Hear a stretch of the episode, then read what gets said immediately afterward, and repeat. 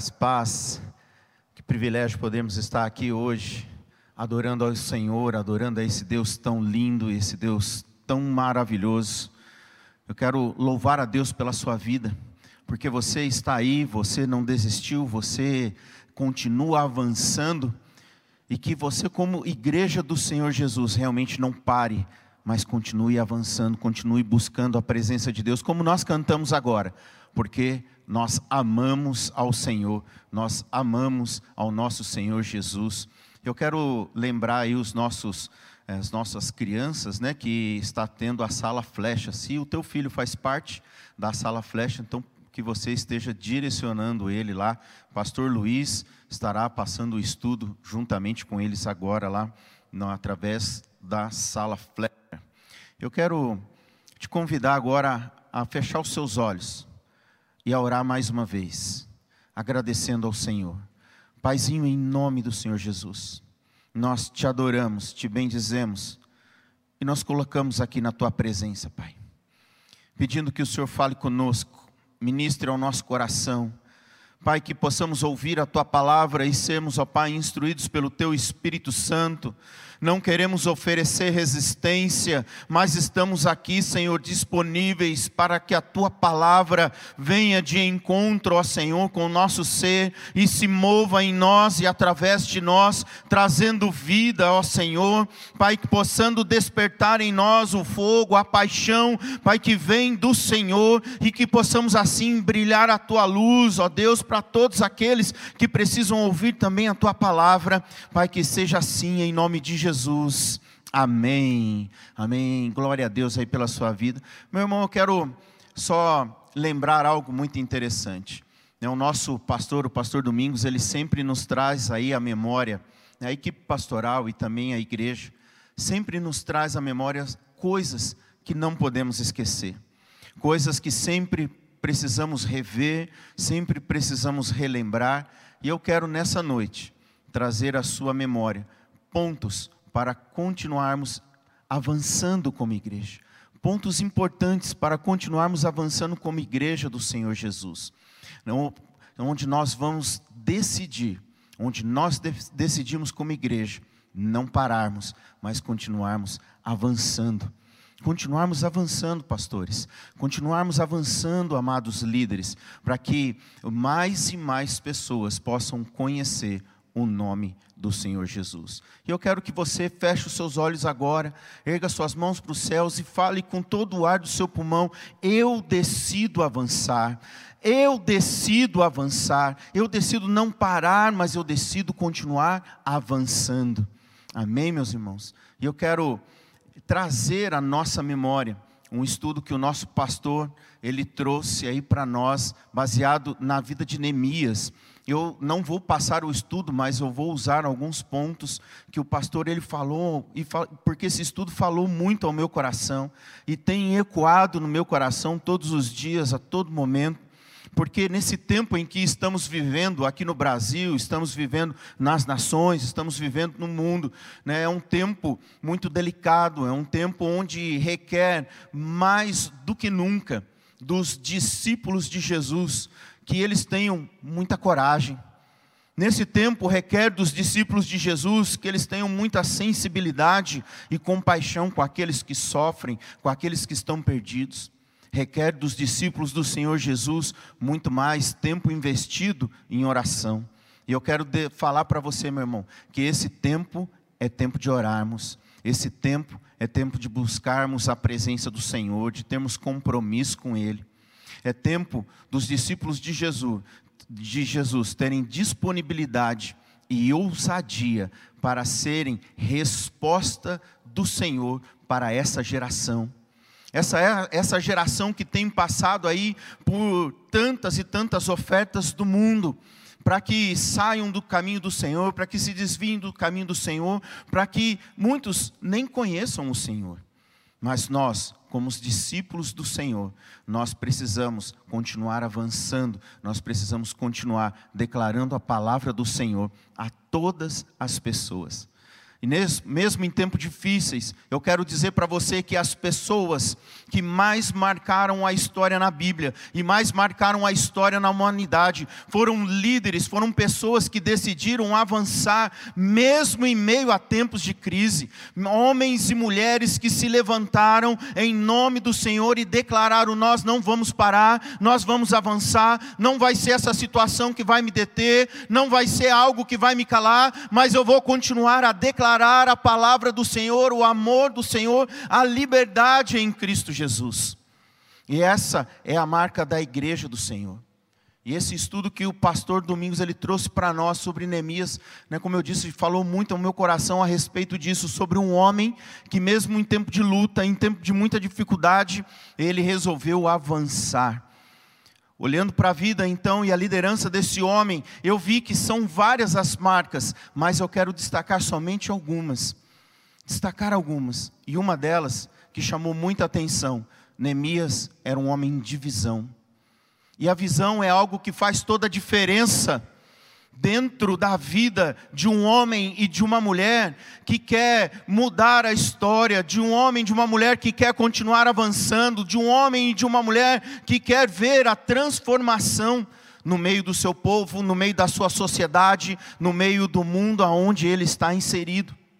E um texto que eu quero trazer aqui agora, quero ler com você, está lá em Neemias, capítulo 2, de capítulo 2, do versículo 2 ao 5, onde a palavra diz assim: O rei me disse: Por que está triste o teu rosto, se não estás doente? Tem de ser tristeza do coração. Então temi sobremaneira e lhe respondi: Viva o rei para sempre. Como não estaria triste o rosto, se a cidade onde estão os sepulcros de meus pais, e que ela está assolada e tem as portas consumidas pelo fogo? O rei me disse: O que você gostaria de pedir?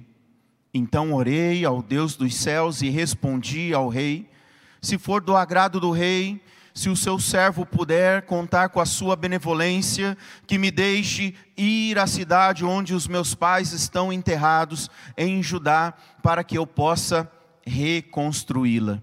E eu quero pegar o finalzinho desse texto, onde diz assim: Ir à cidade onde os meus pais estão enterrados, em Judá, para que eu possa reconstruí-la. Deus tinha dado uma visão a Neemias. Alguém que estava dentro de um palácio, alguém que estava comendo do bom do melhor, alguém que tinha um status, alguém que tinha uma posição social, ele se viu indo até esta cidade e ajudando numa reconstrução, ajudando a trazer de volta, a revitalizar esta cidade. Uma visão, uma visão começou a guiar esse homem uma visão que o impulsionou, uma visão que levou ele a ousar e a pedir a que o, para que o rei o autorizasse a ir até esta cidade e ali então executar uma grande obra. Isso não sei como fala o seu coração, mas ao meu coração me impulsiona, ao meu coração me motiva para que eu continue avançando, para que eu olhe e entenda qual a visão que Deus tem para a minha vida a minha vida como Wellington, a minha vida como pastor Wellington, a minha vida como discípulo de Jesus, a minha vida como alguém integrante dentro de uma igreja, dentro de uma sociedade. Mas tudo vai nos mover conforme entendemos a visão que Deus tem para cada um de nós. Um dos textos que fala muito forte ao meu coração, há um tempo atrás, o pastor Domingos ele pregou uma visão chamada que a tua visão é, será o teu limite. Isso mesmo, obrigado, pastor. A tua visão será o teu limite. E eu confesso que essa ministração falou muito forte comigo e continua ecoando no meu coração. Por isso eu sempre peço ao Senhor, Senhor, me dê uma visão, me dê o teu direcionamento. E o Senhor, Ele tem confirmado muito forte no meu coração isso. E o texto fala sobre Abraão e Ló, lá no, em Gênesis capítulo 13, eu não vou ler, eu vou apenas explanar sobre isso, onde houve lá uma contenda entre os pastores de Ló com os pastores de Abraão, por causa do seu rebanho. E então ali Abraão chega para Ló e fala que não haja discussão entre nós, que não haja briga entre nós, mas que você escolha para onde você quer ir. Se você for para o norte, eu vou para o sul, se você for para leste, eu vou para oeste. Então Ló olha para a região ali de Sodoma e Gomorra, onde há um vale fértil, um vale verde, e ele fala: Eu vou para essa região. Ló fala, e Jó, Abraão fala: Então eu vou para outro lado, eu vou para outro sentido oposto. E assim que Ló saiu, foi para aquela região, Deus fala para ele: Levanta os teus olhos e veja. Essa frase, essa frase fala muito ao meu coração. Levante os teus olhos e veja. Tudo isso que você está enxergando, tudo isso que você está vendo, eu te darei por sua possessão. Então essa ministração, a tua visão será o teu limite, meu irmão. A tua visão é aonde você vai chegar, é onde você vai alcançar. Aonde estão os teus olhos? Aonde você tem colocado os teus olhos? O pastor tem sempre nos perguntado aonde nós temos colocado os nossos olhos, nos problemas, nas dificuldades, nas lutas, nas batalhas, ou nós temos olhado para o Senhor, o autor e consumador da nossa vida, Cristo Jesus, aquele que vai à nossa frente, a nossa bandeira, o nosso Rei dos Reis, o Senhor dos Senhores, um Deus poderoso em batalha, é esse Deus a quem nós servimos. E é isso que eu quero falar com você agora, onde estão os teus olhos? Como igreja, nós temos uma visão. Como igreja, o Senhor tem dado uma visão ao nosso pastor desde o início, e antes mesmo de trabalharmos com célula, o Senhor já tinha dado essa visão para ele, e é a visão que move esta igreja. Cada casa, uma igreja, cada membro, um ministro de Cristo. Isso precisa nos impulsionar, meu irmão. Isso precisa nos tirar do lugar onde estamos sentados, aonde estamos acomodados e nós precisamos nos levantar como igreja, entendendo que cada casa é uma igreja do Senhor Jesus, que cada membro é um ministro de Cristo. Então você, meu irmão, então você, minha irmã, é um ministro de Cristo, tem a responsabilidade de levar a palavra de Deus a todos aqueles que estão sedentos, que estão com fome de ouvir a palavra. E aonde você quer chegar? Essa é a grande pergunta: aonde você quer chegar? Como filho de Deus. Aonde você quer chegar como igreja, aonde você quer chegar com a sua célula, aonde você quer chegar como discipulador, Deus tem te dado a visão. Como igreja nós temos uma visão. Faça parte dessa visão. Receba essa visão para o seu coração. Intronize essa visão dentro de você. E eu tenho certeza que Deus vai te levar a lugares aonde Ele vai te entregar como sua herança, como sua possessão, como sua posse. Porque aquilo que você enxerga, Deus vai te dar, aquilo que você está enxergando, Deus vai te dar, Deus vai te entregar. Que seja assim, Senhor, que seja assim na sua vida. João 4, 35 nos diz assim: Não dizeis vós que ainda há quatro meses até a ceifa? Jesus falou: Porém, eu vos digo: erguei os olhos e vede, os campos, pois, já branquejaram e estão prontos para a ceifa. Os campos estão prontos, meu irmão. E você está esperando o quê? Eu estou esperando o quê? Nós estamos esperando o quê? O Senhor tem falado para nós: levante os olhos e veja. Aonde está a sua visão é onde você vai chegar. Levante os olhos e veja. Olhe para a tua célula, comece a ver a tua célula crescendo, comece a ver a tua célula ganhando vidas, comece já a ver pelos olhos da fé pessoas entregando a vida para Jesus, pessoas em, é, confessando Jesus como Senhor e Salvador, pessoas descendo as águas dos batismos. E mais e mais vidas sendo salvas, cidade de Marília sendo tomada pela glória, pelo conhecimento da glória do Senhor, assim como as águas cobrem o mar que isso possa te impulsionar. E o Senhor tem te dado uma visão. O Senhor tem te dado algo para focar através da sua igreja.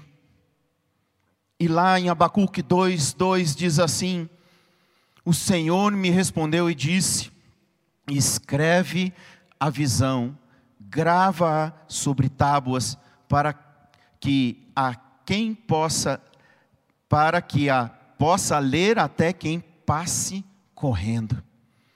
O que, que é isso? Nós temos que manter a visão sempre aos nossos olhos, para que jamais venha cair no esquecimento para que jamais venhamos a, a nos desviar da nossa visão, mas ficarmos focados, atentos àquilo que Deus tem para nós.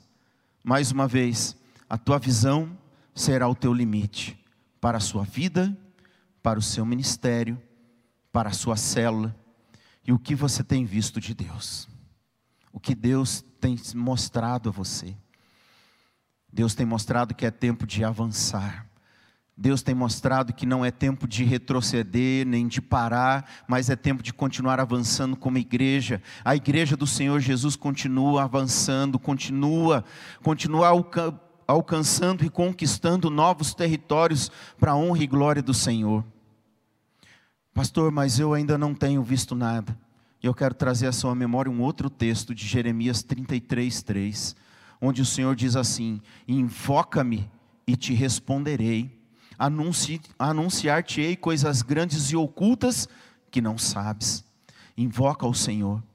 Está querendo um direcionamento de Deus? Está querendo mais de Deus?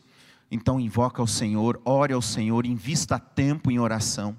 Meu irmão, para de gastar tempo aí com Netflix, para de gastar tempo aí com Instagram, com redes sociais, com tantas outras coisas que têm roubado seu tempo com Deus.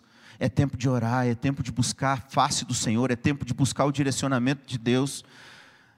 Eu creio no fundo do meu coração que o Senhor parou todas as coisas para pararmos de falar: não tenho tempo, eu não tenho mais tempo, eu tenho trabalhado tanto, eu tenho agido tanto, mas Deus tem nos dado tempo para orarmos e buscarmos a face dEle, para buscarmos a presença dEle. Não temos mais desculpas, mas sim nós temos tempo agora. Se você está dizendo que não tem mais tempo, é porque você foi preenchendo com tantas outras coisas, e muitas delas eu posso afirmar, desnecessárias. Desnecessárias. Porque você pode continuar vivendo da forma que você estava, trabalhando, estudando, fazendo tantas outras atividades. Mas esse tempo que você está em casa, você é tempo de você parar e orar. É tempo de você parar e buscar o direcionamento de Deus para a sua vida. Eu quero mais uma vez relembrar que nós temos uma visão como igreja. Cada casa uma igreja, cada membro um ministro de Cristo. E para chegarmos até a visão, nós temos que trilhar um caminho, nós temos que tomar decisões, nós temos que dizer se vamos ou não vamos. E esse caminho a trilhar, nós entendemos como, entendemos como a nossa missão, porque missão é o caminho que fazemos, é o caminho que percorremos para chegar, para alcançar a visão que Deus tem nos dado. Lá no texto de Neemias 2, de 17 a 18, diz assim: Então eu lhes disse: Veja a situação terrível em que estamos. Jerusalém está em ruínas e suas portas foram destruídas pelo fogo. Venham, vamos reconstruir os muros de Jerusalém para que não fiquem mais nesta situação humilhante. Também lhes contei como Deus tinha sido bondoso comigo e o que o rei tinha dito. E eles responderam: Sim, vamos começar a reconstrução, e se encheram de coragem para a realização desse bom projeto. A missão, a reconstrução do muro. Reconstruir o muro. Eles precisavam mover precisavam concentrar os seus esforços para reconstruir o muro. Visão: restaurar a cidade, mas precisava começar reconstruindo o muro. A missão: reconstruir o muro, perdão. E o que você tem como missão? O que você precisa começar a reconstruir na sua vida? Seu tempo de oração? Você precisa começar a reconstruir seu tempo de devocional, de busca da presença do Senhor? para que você alcance as visões, a visão que Deus tem te dado? Qual tem sido a sua missão agora, nesse momento? Se você já está caminhando, se você já está firme, se você já está orando, se você já tem buscado mais de Deus, para você alcançar a visão que Deus tem te dado, qual o próximo passo que você tem que dar? Qual a próxima decisão que você tem que tomar? A nossa missão como igreja é ser uma igreja família, glorificar a Deus em adoração, fazer discípulos no poder do Espírito Santo e dar continuidade à missão de Jesus. Como igreja, nós estamos aqui para dar continuidade à missão de Jesus, sendo igreja família, adorando a Deus e fazendo discípulos. Olha só, você tá, faz parte dessa missão, cuidando das, das famílias. Está aí, como está vindo aí, está chegando o design divino onde vai ministrar muito aos nossos corações sobre o desenho perfeito de Deus para um homem, o desenho perfeito de Deus para uma mulher, para um jovem, para uma jovem, para um adolescente, para uma adolescente. Qual o projeto perfeito como família, como casal, como filhos?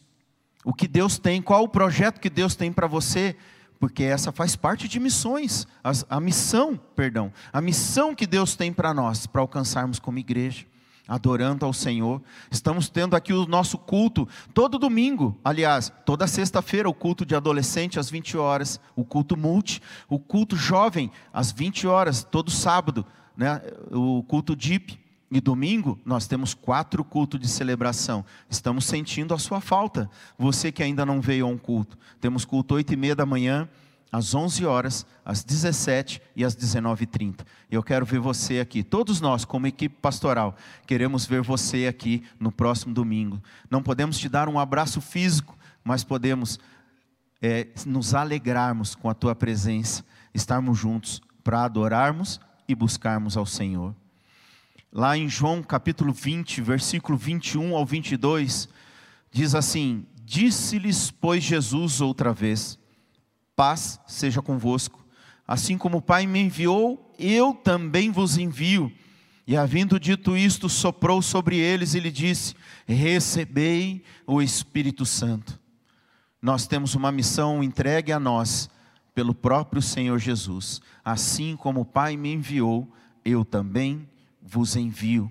Somos enviados então pelo Senhor Jesus para cumprirmos essa missão confiada a nós. Qual missão, pastor? A missão de fazer discípulos. A missão de levarmos a palavra do Senhor a todos aqueles que precisam ouvir, que têm fome, que têm sede, que têm a necessidade de ouvir a palavra do Senhor. Uma passagem que ministra demais, demais ao meu coração. Uma passagem que logo quando eu me converti foi uma das passagens que mais ministrou ao meu coração. Foi Mateus 28, de 18 a 20, onde diz: Jesus, aproximando-lhes, falou-lhes, dizendo: Toda autoridade me foi dada no céu e na terra. Ide, portanto, e fazei discípulos de todas as nações, batizando-os em nome do Pai, do Filho e do Espírito Santo ensinando-os a guardar todas as coisas que vos tenho ordenado, e eis que estarei convosco todos os dias até a consumação dos séculos. E de fazer discípulos. Temos uma missão de fazer discípulos. Você tem feito discípulos? Aliás, você tem sido um discípulo do Senhor? Você tem caminhado junto com o seu discipulador? Você tem dia e hora marcada para estar com ele, falando, conversando e aprendendo mais da palavra de Deus? Sim, Glória a Deus pela sua vida. É, eu tenho meu discipulado, é toda quarta-feira, às 10 da manhã. Agora mudou, é 15 para as 10. Né? Eu, com os outros, outros pastores, né, junto com o pastor Domingos, nós temos um discipulado precioso, que tem ministrado tanto ao meu coração e tem me ensinado tanto.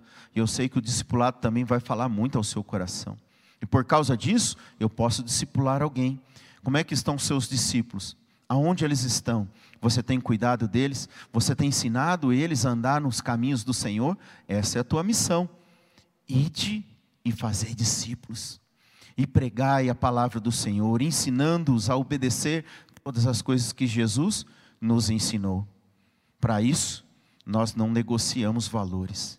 Para cumprir a missão que Deus tem nos dado, nós não negociamos os valores e os princípios do reino de Deus.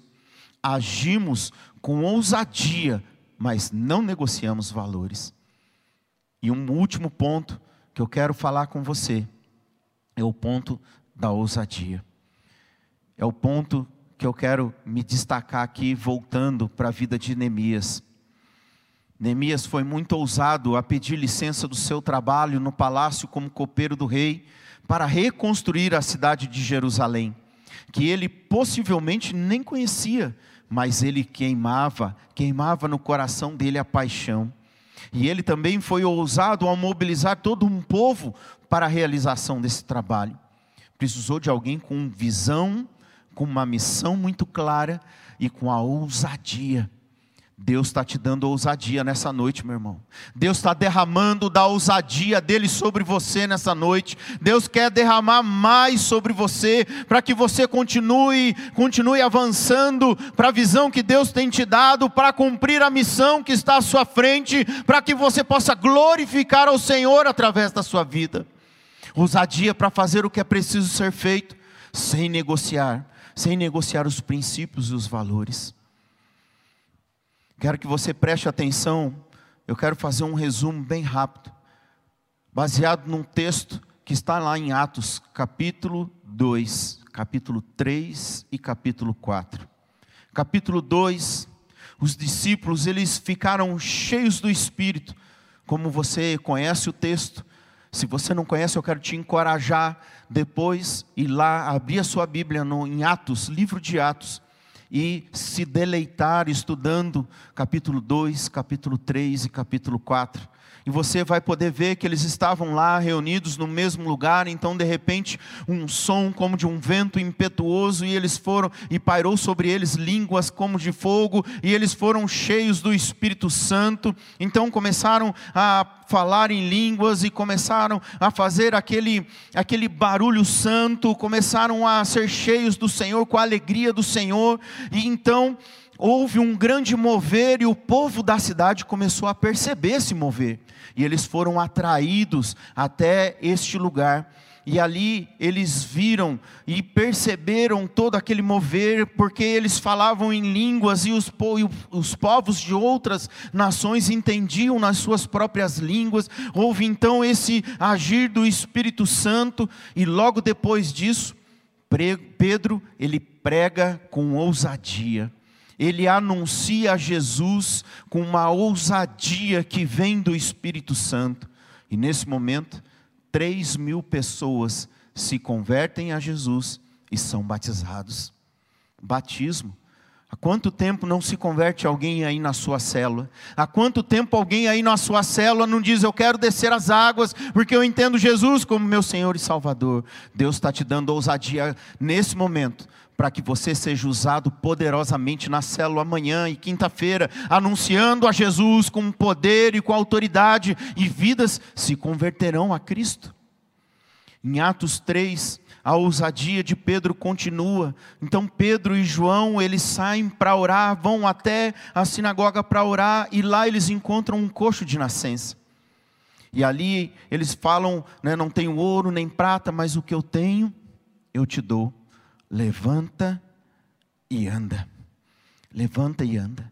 Então esse homem se levantou e foi novamente aquele alvoroço, a multidão se aglomera e ousadamente Pedro anuncia a Jesus Cristo.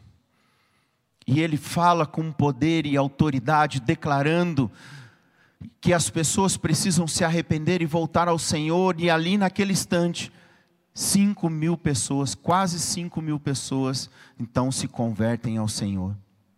E no Atos capítulo 4, Pedro e João são presos pela autoridade, pelas autoridades religiosas do momento, que não queriam essa ousadia.